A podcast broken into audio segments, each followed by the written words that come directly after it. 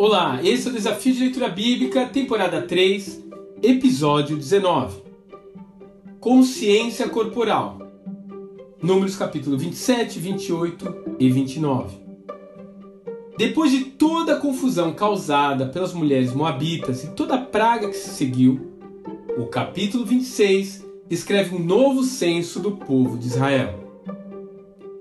Se você lembrar, foi exatamente assim que começou esse livro, com a contagem do número de homens aptos para guerrear. Ao longo do livro, porém, muita gente morreu.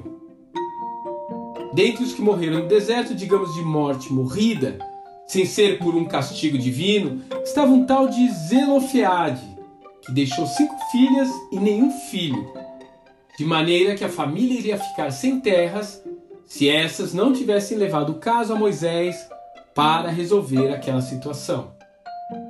Acontece que isso traria uma repercussão inesperada, uma vez que os líderes da tribo de Manassés iriam perder áreas da sua própria terra no caso dessas mulheres casarem-se com membros de outras tribos.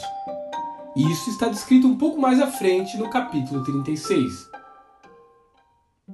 De qualquer forma, ficou acordado que as filhas receberiam as terras, mas só poderiam casar-se com homens da mesma tribo. Pronto, assim o caso estava encerrado.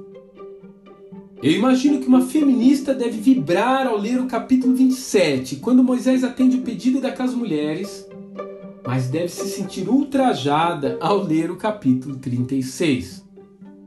Afinal, no senso comum de qualquer sociedade ocidental de hoje, uma pessoa deve ter o direito de casar com quem quiser. Não é verdade? Entretanto, ali, naquele caso, ficou estabelecido que aquelas mulheres estariam limitadas a casar somente com alguém da tribo do seu falecido pai. Não há dúvida que os valores morais desses povos de 3 mil anos atrás não tem muito a ver com os direitos individuais assegurados pelas democracias modernas. A nossa configuração cultural hoje é focada na liberdade e nos direitos individuais. Para os hebreus, porém, a posse da terra era um bem de inestimável valor, visto como um presente vindo diretamente das mãos do Eterno, que os tirou de uma posição de escravos e lhe entregou uma terra para Israel e a sua descendência como prova da sua aliança perpétua com aquela nação. Essa posição tem sua continuidade nos ensinos de Jesus e nas cartas de Paulo, onde o bem-estar individual não pode estar acima da essência de ser um cristão. De forma prática, o que eu quero lhe dizer é que você tem o direito de ter uma carreira profissional. Mas pense no impacto que isso trará para sua família. Você tem direito de expressar suas fotos e sua opinião em uma rede social.